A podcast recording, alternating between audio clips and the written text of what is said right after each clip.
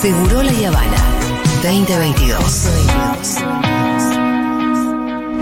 Por equipos, individual, con pelota, con los pies, con las manos, sobre pasto, pileta, en colchoneta o en cemento. No importa cómo ni dónde. Si es deporte, nos lo cuenta Santi Lucía.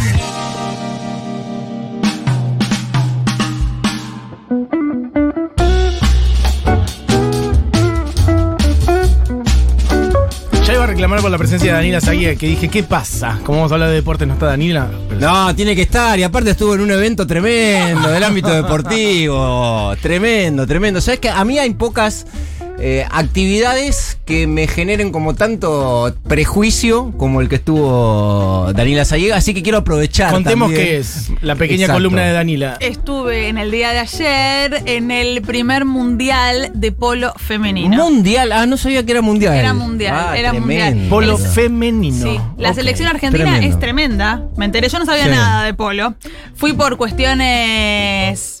Por otras cuestiones. Sí, por otras cuestiones más del tipo laboral. Te pagaron Sí. muchísima plata para que vayas. No, no me pagaron. Una presencia, es una plata. presencia. No, ah, pero te tienen que. Hay muchísima plata siempre en ese ambiente. No me, eh, quiero decir que no me pagaron para ir, No. fui por una relación de amistad que tengo con la gente de RUS, de Río Uruguay Seguros, Sí. que auspiciaba el mundial. ¿Por qué Y, pasaba el chivo? Bueno, para explicar, si no nos entiende por qué fue. Por qué fue. Fuiste. ¿Qué hago viendo polo? Yo hago viendo polo, claro. Claro. No se Pero puede te quiero decir que me sorprendió. Sí. Eh, parece que la selección argentina es zarpada. Mirá. Hay como una cosa que es medio la mejor del mundo. No, bueno, el polo en la Argentina claro, tiene un desarrollo importantísimo. Perfecto, El polo en Argentina Cambiazo es el mejor jugador del mundo hace tiempo ya, ¿no? Sí. Ahora ya no sé si No, me preguntes porque no vas a encontrar ninguna certeza. Pito. Yo te digo sí, no tengo, No, no, pero, pero no. sí. La verdad que el polo. Como es hincha de Chicago, conocemos a- algo. Sí, de- es verdad, de Chicago, sí. Eh, eh, hemos ido a ver a la Dolfina con la bandera de, de pendejo. No, eso, ¿en De serio? pendejo te sigo. ¿Viste ahora la delfina? No, De pendejo.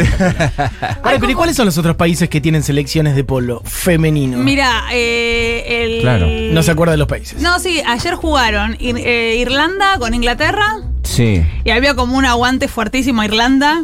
Por el whisky. Había, no, había como una cosa de. Anti-Inglaterra, anti-Inglaterra. Anti-Inglaterra, Claro. Y después jugó Estados Unidos contra Francia, Claro, creo. que Estados Unidos tiene todo. Es decir, Tiene cualquier todo. especialidad que sé yo, hacen todo. ¿viste? Todo. Después, algunos- algunas cosas las harán mejor, Me otras pareció un poquito igual peor. medio- pero... Mira, te voy a hacer un comentario deportivo. Me- sí, me encanta. Como muy parado el juego, ¿viste? Ah, mira. Como juegan un cachito y ya cortan por algo. No se movían No, hay estaban quietos. Estaba muy trabado el, el muy partido. trabado el- el- Mucho tiempo muerto. Pero Sí. ayer se definió todo. O sea, No, no, Ah. Arrancó el sábado que jugó Argentina y ganó.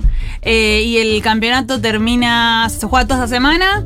Y, y el sábado próximo es la Ahí final. el Libertador fue en Ahí el en el campo- de polo. En el campo argentino de Que te polo. quiero decir, igual vi un ratito de polo y después hay todo como una, un, A un polo- un polo gastronómico Oh, fabuloso. Ese polo, ese Ay, polo sí. caviar. Ese Muy, polo muy sí. burbujero lo veo, ¿no? Eh, Pero ¿sabes es qué? Yo más o pensé menos. que iba a estar la gente eh, como con unos lucazos cero. La gente en jogging. Sí. Como. Tranca. Porque es gratis ir al campo de polo. Hay como una cosa, hay como una cosa que está socialmente instalado, que es una Sí. cosa como cheta.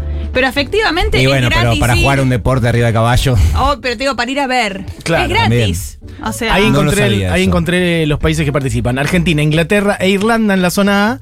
Y en la zona B, Italia, Brasil y Estados Unidos. O sea, son zonas de tres países cada uno.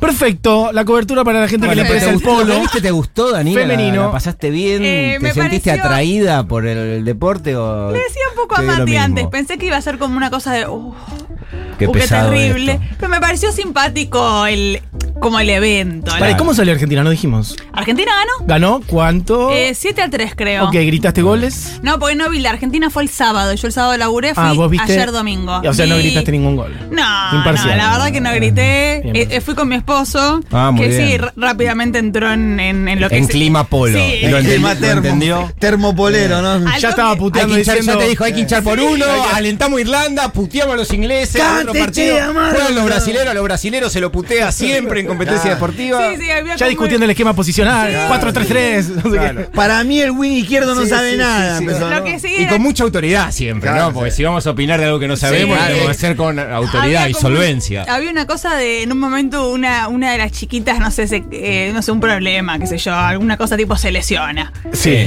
Y en vez de. Eran así como los jockey, viste, que son es gente muy Sí, livianita. es Menuda, gente muy, sí. muy pequeña. Menudita. Sí, sí, sí, Sí. Y viene una especie de ambulancia como adentro del campo, como un despliegue, te digo, como. Claro. ¿Esto, Bueno. era, Más ¿Esto era en. Palermo? Sí, ahí en el campo de Recursos, polo, sí, ahí sí. está el hipódromo, todo, to- todo un. Sí, sí, Un sí. despliegue. Sí. Sí, sí, sí. El mundo hípico. La creme Bueno. de la creme, está bien. Ha jugado la selección femenina de polo, Sí. pero ha jugado también la selección femenina de fútbol. Sí, no sé si arrancamos sí. por ahí, Y Santi. quería arrancar por ahí para hacer algunas consideraciones de algo muy importante. Mati, Bien. cuando hablamos de- del fútbol femenino, que lo hacemos y mucho en, en Futu, siempre hay que tener en claro que en la punta de la pirámide está el seleccionado argentino de fútbol y que en términos de, de desarrollo, de amplificación de la actividad, todo va a venir siempre después de la selección. Lo que, lo que termina traccionando y generando más empatía en el pueblo futbolero es siempre la selección y ejemplos hay un montón. El último en el trazo grueso muy potente fue el Mundial de Francia en 2019. Y después sí está la actividad cotidiana, aquellos que se van Sí, sí. acercando por una cuestión de, eh, de sentimiento con la camiseta, el Pitu que empieza a seguir a Boca, eh, lo- los futboleros se, se empiezan a acercar, pero siempre arriba de todo está la selección. Lo que abre camino es la selección. Exactamente. Sí. Y por eso quería hacer primero una referencia a que los medios deportivos eh, mainstream, yo sigo muchísimos medios por una cuestión laboral permanentemente, eh, es muy impresionante ver cómo, cómo no lo tienen en agenda o si lo tienen está absolutamente relegado y escondido, inclusive cuando se trata de la selección argentina de fútbol, Sí. que es muchísimo, que es lo máximo más que puede tener el fútbol. Claro. Y, y jugó dos partidos amistosos y por ahí si no lo fuiste a buscar, no te lo encontraste, pero Sí. verdaderamente no te lo encontraste. Este, en, en ninguno de los medios, insisto, eh, que están eh, dedicados a difundir actividades deportivas, no en medio, no te, no, no te voy a decir que, qué sé yo, en, en algún diario que se dedica a otra cosa, te lo, te lo pongan en, en portada principal. Pero sí en los medios que, que están cercanos al fútbol y fundamentalmente con el desarrollo que viene teniendo. Pero bueno, eh, en la agenda, sí, lamentablemente, te- no, te no le siguen dando el lugar que, que debiera tener. Aparte es raro porque a veces se nota mucho en los programas deportivos, yo miro mucho, se nota mucho cómo quieren llenar espacio. No, y a bueno, veces todo el están tiempo. una hora y media hablando de un mismo tema y buscándole Sí. ribete que ya decís, ya está flaco, cortada. Claro, están hablando pelotudeces Ya viste sobre... que ya no tiene mapa sacarle, La- le siguen sí, escurriendo y decís, ¿por qué no hablas, ¿Por qué no hablas de otro? 15 minutos de Claro, fútbol sí. femenino y es mejor que Eso es una estar cosa tremenda. estirando? O pero- Lo de o- los programas deportivos de la o tele, ponerlo en la Santi, Hay agenda. que hablar de eso. No, tremendo. No, bueno, pero hoy, hoy, hoy, eh, hoy hay programas en canales de deporte que, que empiezan a las 7 de la mañana. Sí. Que, que estén cuatro gordos puteándose al mediodía hasta que lamentablemente ya estamos acostumbrados. Pero hoy la propuesta a las 7 de la mañana Y no existía de los canales deportivos es eso. Es un panel. eh, la explicación que, que te dan eh, en off muchos gerentes fundamentalmente es A que ver. televisión barata. Claro. Que no les cuesta guita. Que no le Sí, cuesta sí. guita, que, que pagar un par de sueldos, Sí, generar ahí nadie- un nadie poco de investiga el panelismo, pero del Exact- deporte. Pero claro, exactamente. Sí, sí, Y- panelismo, y, y que es televisión barata y que Eso- tiene muy poco costo para, para los que se dedican al negocio de la televisión. Seguro, pero aún así eso no te, de- no te determina la agenda. Podrías estar hablando del fútbol de las pibas, aún siendo televisión barata. Podés poner cinco personas a hablar, pero por lo menos que hablen de la.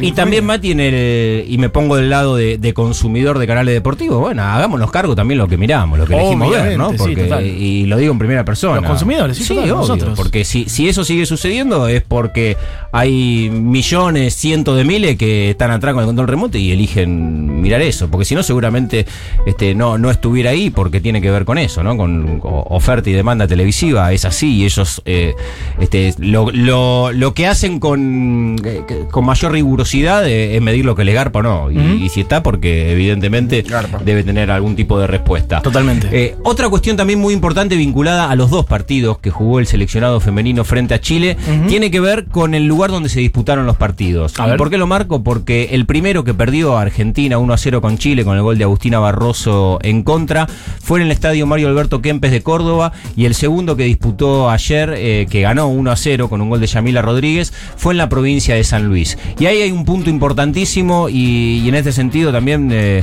que, que habla bien de la Asociación del Fútbol Argentino, en el sentido de que lo que decíamos antes, para la amplificación y el desarrollo de la actividad, necesariamente hay que pensarlo con una mirada federal y, y de la patria de Ushuaia a Jujuy. Y en términos de algo que está tan vinculado a la cultura popular como el fútbol y que en todos los puntos del país se practica, que la selección argentina en una fecha FIFA internacional como la que hubo mm, esta ventana de cuatro días, no haya jugado ni en Buenos Aires ni en la provincia de Buenos Aires, la verdad que está bueno y que ah, lo haya hecho en Córdoba y, San Luis son datos ¿Qué evidentemente en alentadores.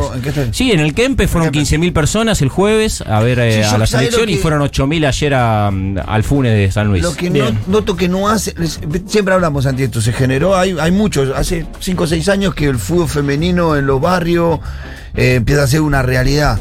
No hay muchas invi- invitaciones a ver esos partidos de ninguna de las escuelas de fútbol. Bueno, en Córdoba lo hubo. hubo Bueno, y, y otra cuestión también que, eso, que está bueno de Me lo- parece que es necesario para consolidar eso una piba que está en un barrio agarrando la pelota, que vos le invite a ver la selección argentina. Obvio. Y consolida un camino. Eso ¿viste? pasó muchísimo con los clubes eh, que, que tienen como actividad, como disciplina, el fútbol femenino en la provincia de Córdoba. Yo estuve hablando con Juli Cementerio, ella es eh, eh, milita en Belgrano de Córdoba por, mm, por de- derechos, diversidad, y está muy vinculada al, al fútbol también.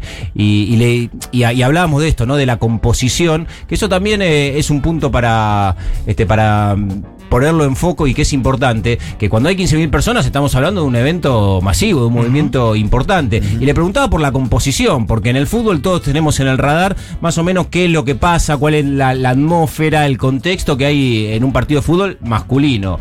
Y, y en el fútbol femenino, cuando lo vamos a ver acá en, en Buenos Aires, fundamentalmente, nosotros que recorremos mm, varias canchas, tiene que ver con, con un ambiente que es distinto. Los códigos No- son no- otros. No lo pongo en juicio de valor, de valor pero es distinto, es más de, de la familia, como decía el Pitu, de que vayan las pibas que están en, en divisiones inferiores, es un acompañamiento más como, como plan de pasar el día, ve, ve muchísimo eh, mate, sentarse en la tribuna. Sí, en Boca hay mucha filial también Bastante relajado, claro, que, que acompaña. Eh, y mm, el otro día que hubo 15.000 personas en Córdoba, bueno, fue esto que estoy contando, pero amplificado por esa cantidad de gente. Muchos padres con, con hijos, hijas que, que juegan al fútbol. Y tenía que ver con eso la historia. Y de hecho, en el acercamiento de muchas jugadoras, después a, mm, a los hinchas, a las hinchas, en el Kempes, que fueron a la tribuna, se quedaron firmando camisetas, algunas subieron a la platea a sacarse fotos. Bien. Para la jugada de selección, más allá de que muchas juegan en el exterior y, y, bueno, son figuras, el caso obviamente más explícito es el de Estefanía Banini, que, que volvió y es lo más relevante en términos deportivos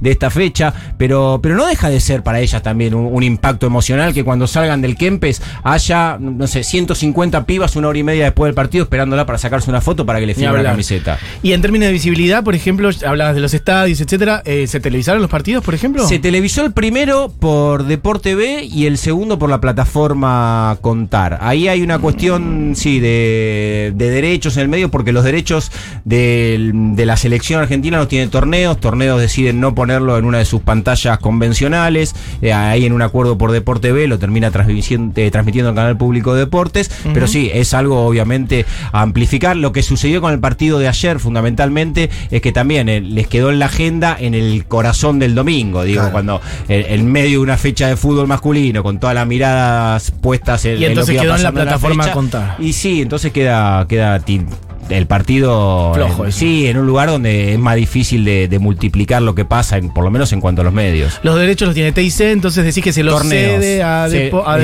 exactamente. o a la plataforma Contar. O sea, alguna, Exactamente. alguna de los canales. Este, Pues lo ponen en pantalla digamos. porque se- ellos deciden no hacerlo, eso también hay que decirlo. Claro. ellos, ellos teniendo los derechos Eso para transmitirlo, deciden no se va, vos lo querés hacer, bueno, toma, lo- los derechos. Seguramente cuando llegue la Copa América, porque todo esto que pasa, todo lo, lo que está viviendo el seleccionado femenino va a desembocar en algo que evidentemente es muy trascendente. Te diría, Mati, que de 2019 hasta acá, Sí. lo más importante que le va mm, a tocar vivir a la selección femenina va a empezar el 8 de julio, que es la Copa América que se juega en Colombia. Y estos partidos son preparación para, ese momento. América. ¿Y por qué lo marco de esa manera tan vehemente? Eh, para hacer la analogía con el fútbol masculino. Cuando se juega la Copa América, tiene evidentemente un valor el torneo en sí. Se juega la Copa América, sos campeón de América y es un montón. Si no, Sí. veamos la dimensión que tuvo la última nos que ganó remitimos a la Argentina. última Copa. Absolutamente. En el fútbol femenino pasa lo mismo. Eh, Se jugaron para también para que tengamos una idea hacia dónde vamos porque no falta tanto para julio. Se jugaron ocho copas Américas femeninas. Ajá. Siete las ganó un mismo seleccionado. No. Que Brasil. claro. Y una ganó Argentina en 2006. O sea, un dominio eh, sostenido, Sí, sí. permanente. Prácticamente absoluto de Sí, Brasil. y que también habla del nivel de dificultad de, de desbancar en términos deportivos de ese lugar a Brasil. Pero ¿a dónde iba? A que mm, en la Copa América, además de intentar consagrarse como el mejor equipo subcontinental, tiene el valor agregado que Clasifica. Para clasificar de la Copa del Mundo. Porque es clasificatorio al no hay mundial la Copa femenina. Los dos, La claro. Copa América se juega y es la misma eliminatoria para ir a ¿Y la quiénes Copa van? ¿Las dos, las dos selecciones finalistas No, o cuatro? Hay, las... tres, hay tres cupos directos y dos repechajes. Los repechajes, claro. Así que ese es el gran objetivo que tiene Argentina, más allá, por supuesto, de ir con la intención de, de intentar llegar a, a lo máximo, pero para como, Que- que como no es ir al mundial. Que no es Quedé muy sencillo. afectada con eh, que de 8 ganaron 7. No, tremendo. Sí, tremendo. Es, lo No, es. pero el desarrollo Sí, del es. fútbol brasilero está a la estatura del, del desarrollo del fútbol de Estados Unidos, ¿no? Sí. Fútbol femenino de Estados. Unidos es muy fuerte también. Muy fuerte. Eh, algunas cosas más eh, vinculadas a lo que decíamos de, de esta doble fecha de, de eliminatorias, Mati. Bueno, la vuelta de Manini, por supuesto. Obviamente, que- que la noticia dijimos principal. ¿Después de cuánto título. tiempo de no ser Tres convocada? años. Tres años. Tres- después del la jugadora más importante de Argentina a nivel mundial, Sin dudas. la mejor jugadora. La FIFA la eligió como una de las mejores Estaba en el 11 11. futbolistas del mundo. De hecho, cuando apareció ese día en enero, todos quedamos medio Sí, sí, sí, sí. convulsionados eh, por lo que había sucedido. Bueno, después del Mundial, ella encabezó un reclamo que evidentemente la Asociación del Fútbol Argentino no compartía. Quedaron afuera varias Ahora. jugadoras. Daniela no Eh, tenía esta información y tiene una cara de asombro Tenía, increíble. tenía una información medio así de, de retazos de todo lo que es estar un poco cerca de Natu Maderna, Claro, pero. Es sí. como que Messi y un par más de la Argentina digan, che, Sí, tal sí. cosa y tal cosa, y le digan, Sí. bueno, La no saben verdad qué, que no. durante unos años no juegan sí, más. Claro, bueno, después cambia el cuerpo técnico. Hay un dato también que, que es real y es importante. El técnico anterior, el que estaba dirigiendo el Mundial, que es Carlos Borrello, no se terminó yendo de la AFA. Hoy está como, como secretario general, o sea, sigue dentro de la teniendo estructura del fútbol femenino, Que pero no es el entrenador. Claro, el, pla- el planteo fundamentalmente de. Estefanía Bien. Pero fue ¿y ella, ante estos últimos Vanini tres años, ¿qué estuvo haciendo? jugando en su equipo. Ella también tiene un detalle que es muy particular. Que ella está jugando hoy en el Atlético Madrid, jugó en el Levante, jugó en el fútbol de los Estados Unidos. No jugó nunca en primera división en la Argentina. Ah, se fue muy joven afuera. Se fue muy joven, se Mirá. fue de Mendoza a Chile, jugó en el Colo Colo y después despegó para Estados Unidos, Europa. Wow.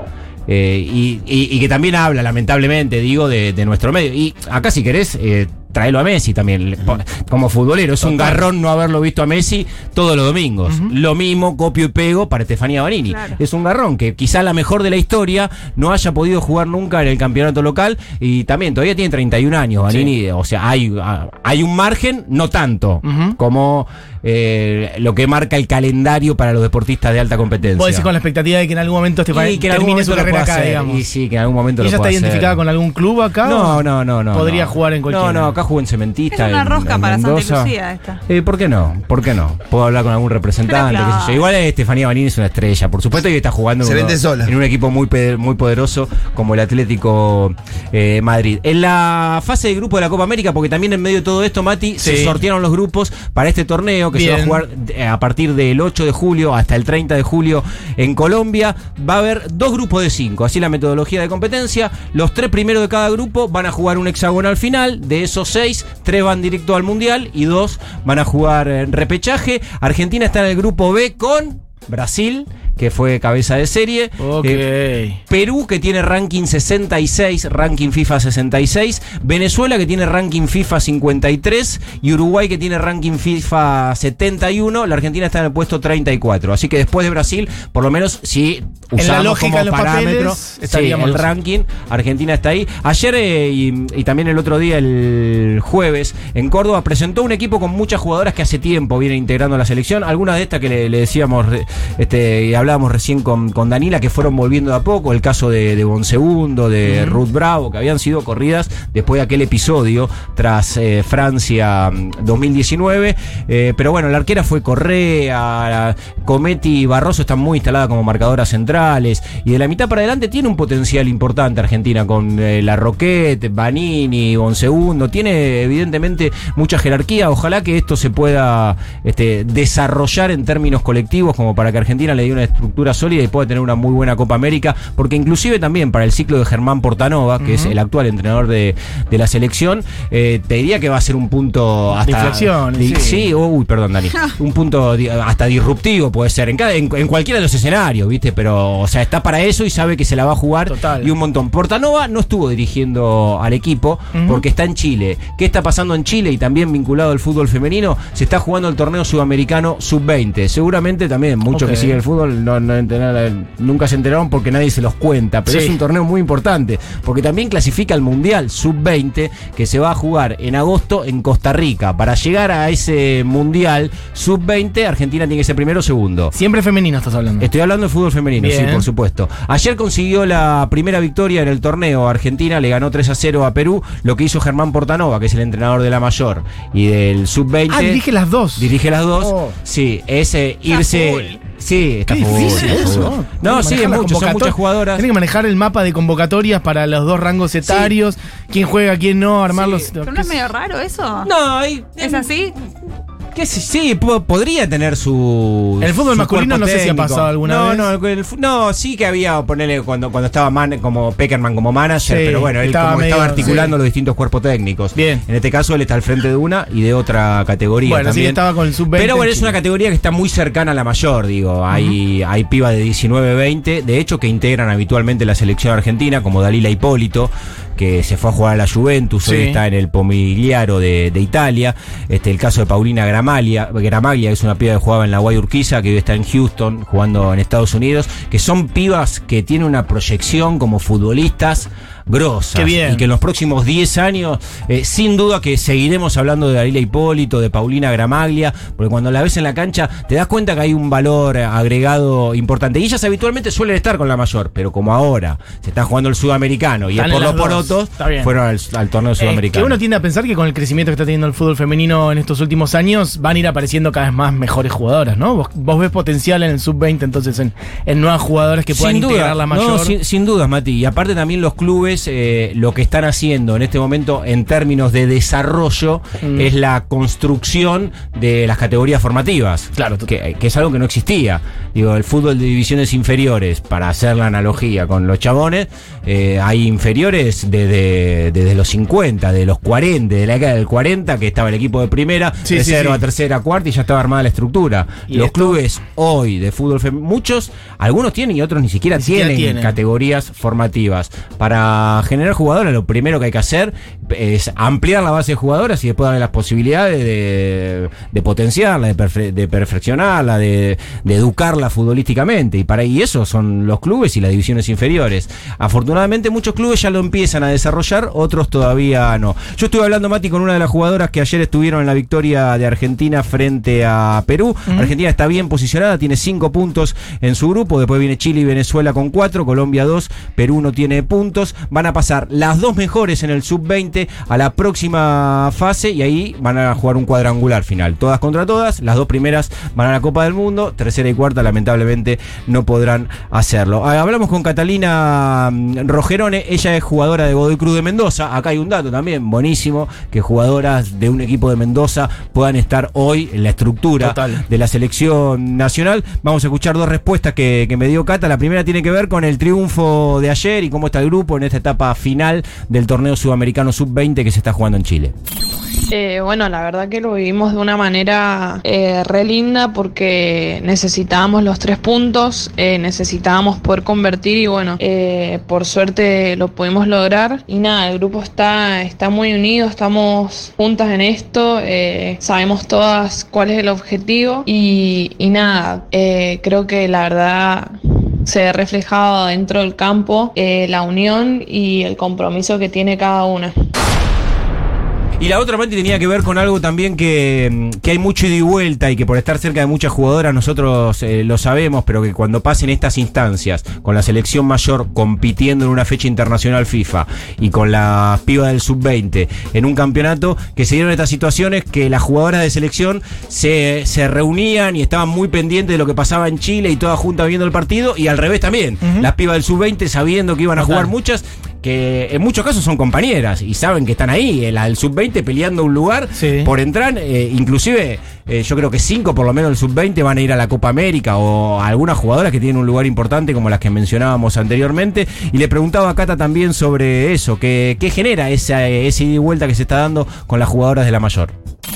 Eh, es algo es algo muy lindo genera genera creo que, que ese acompañamiento que necesitamos ahora en este momento que, que bueno queda queda un partido antes de la fase final. Eh, y bueno nosotras también también las vemos a ellas porque nada, se ve reflejado el sentido de pertenencia que, que tenemos todas las categorías, siendo mayor o, o sub-20 y que nos vean ellas es, es algo único porque sabemos quiénes son y, y, bueno, son nuestras referentes de que, desde que somos chicas. Así que que te vean jugar es, es algo único. Bueno, hermoso, testimonio.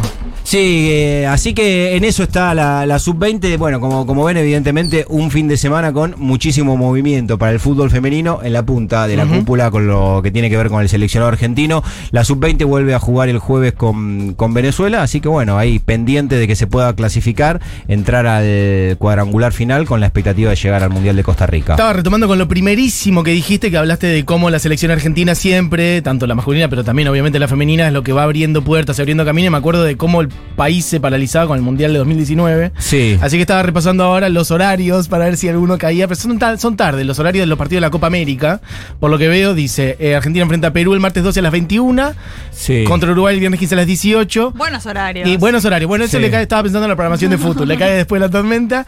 Y cierra ante Venezuela el jueves 21 a las 21. Bueno, a la noche. Está bien, lindo, lindo Lindo. en el prime time. Faltó el de Brasil, que es el debut de Argentina. No sé Ah, si no lo veo. El primer partido de Argentina en la Tenés Copa razón, América a las es contra 21. Brasil. A las 9 de la noche, Argentina-Brasil, Copa América, hermoso. Sábado 9 de julio, Un aparte. mirá. sábado, sábado 9 de julio. Hay que ganar, hermano, ahí. independencia. Hay que ganar con la bandera ahí más chauvinista que nunca, ¿eh?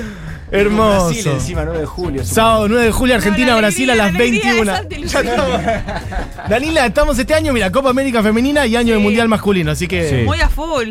Están muy bien, te quería decir, te lo digo públicamente. Sí. Me gusta mucho lo que hacen con Nato Maderna en YouTube y, me, linda que estoy muy verlo. contenta de verlos con lindos looks. ¿En A serio? los dos muy bien No de tengo looks. nada que ver en eso, así que me llevo el, No me el elogio extraña, no me y lo voy a reproducir donde corresponde porque yo ahí, mi intervención ahí es nula. Me diría que resta a veces, pero que esté muy bien, te- habla bien de Están quien muy bien decide. los dos, buenos colores, muy bien. De lo que está hablando Danila es del resumen FF, que lo pueden ver en YouTube. Obviamente, todo el comentario de Natu Maderna y Santi Lucía sobre el fútbol En el canal de YouTube de Futuro, En el claro. YouTube de Futurock. Bueno, gracias, Santi. Gracias chicos, a ustedes. Seguimos con más Seguro Le Habana.